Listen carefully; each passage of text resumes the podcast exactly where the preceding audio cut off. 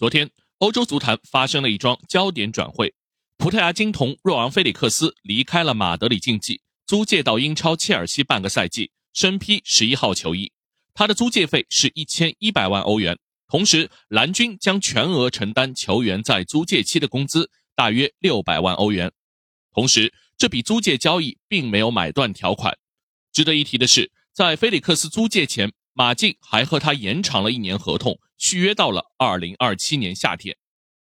菲利克斯从出道以来就被贴上了天才的标签。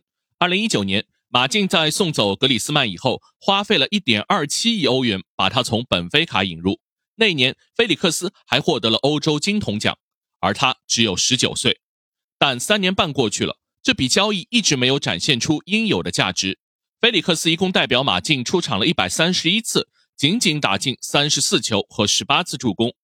主教练西蒙尼始终没有办法发挥出球员的特点。直到这个赛季，两人的关系彻底破裂，送走菲利克斯成了马竞在冬季必须做出的选择。不过，马竞始终只愿意租借，而不愿意直接转会，并且给下家开出了高额的租借费，还不管工资。这让之前有意向的阿森纳和曼联彻底放弃，最后只有切尔西这个欧洲当下最知名的冤大头俱乐部接盘。客观来说，切尔西吃下菲利克斯有他的无奈。在这周足总杯四球惨败曼城后，他们也到了崩溃的边缘，联赛第十，离第四名差十分。最近八轮英超，切尔西胜场最少，进球最少，这都是切尔西二零一零年以来同期最糟糕的联赛表现。他们联赛的场均射门数只有十一点一次，也是有数据统计以来最低的记录。说白了，蓝军现在就是不会进攻，更赢不了球。然后球队又是伤兵满营，一套主力阵容都凑不齐，除了买人别无选择。问题是这个东窗合适的标的并不好找。事实证明，恩佐·费尔南德斯的一点二亿违约金他们掏不起，追逐顿涅茨克矿工的穆德里克，他们又远远落后于阿森纳。菲利克斯成了现有标的中唯一还有可能在冬天拿下的硬通货。伯利和青湖资本都知道这笔交易的负面效应是显而易见的。半年不带买断条款的租借，一千七百万支出倒还在其次，短短半年的使用期对一个新人的适应实在是短了一些。菲利克斯在马竞先后受伤十几次，而且他的弱点是爆发力和对抗，以及关键比赛关键球的处理。能不能扛得住英超高速凶狠的节奏，让人捏了一把汗。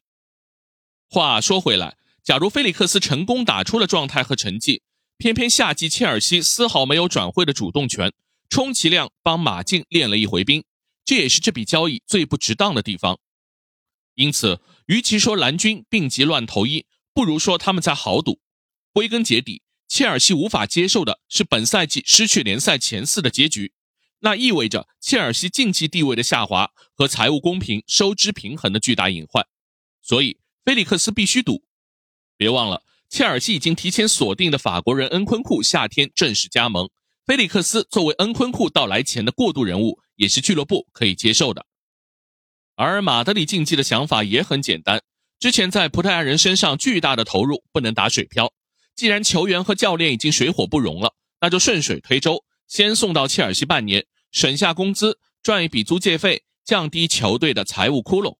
更为重要的是，这个赛季结束，俱乐部进退自如。我们可以预期，如果马竞本赛季一无所获，西蒙尼在马竞的十一个执教赛季很可能画上句号，而新教练完全有可能重新启用并激活菲利克斯的能量。即便退一万步说，球员必须要转会，那整个下窗流出的操作空间和时间也更大。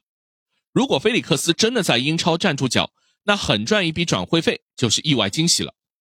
但马竞的风险在于，至少从本赛季看，菲利克斯对球队的价值很大。放走他而又没有补强的话，马竞的成绩会不会进一步下滑？他们现在排名第五，还在欧冠区以外，一个拖大也是万劫不复。总之，两家俱乐部的博弈背后，还是看好菲利克斯的未来空间。最近两个赛季。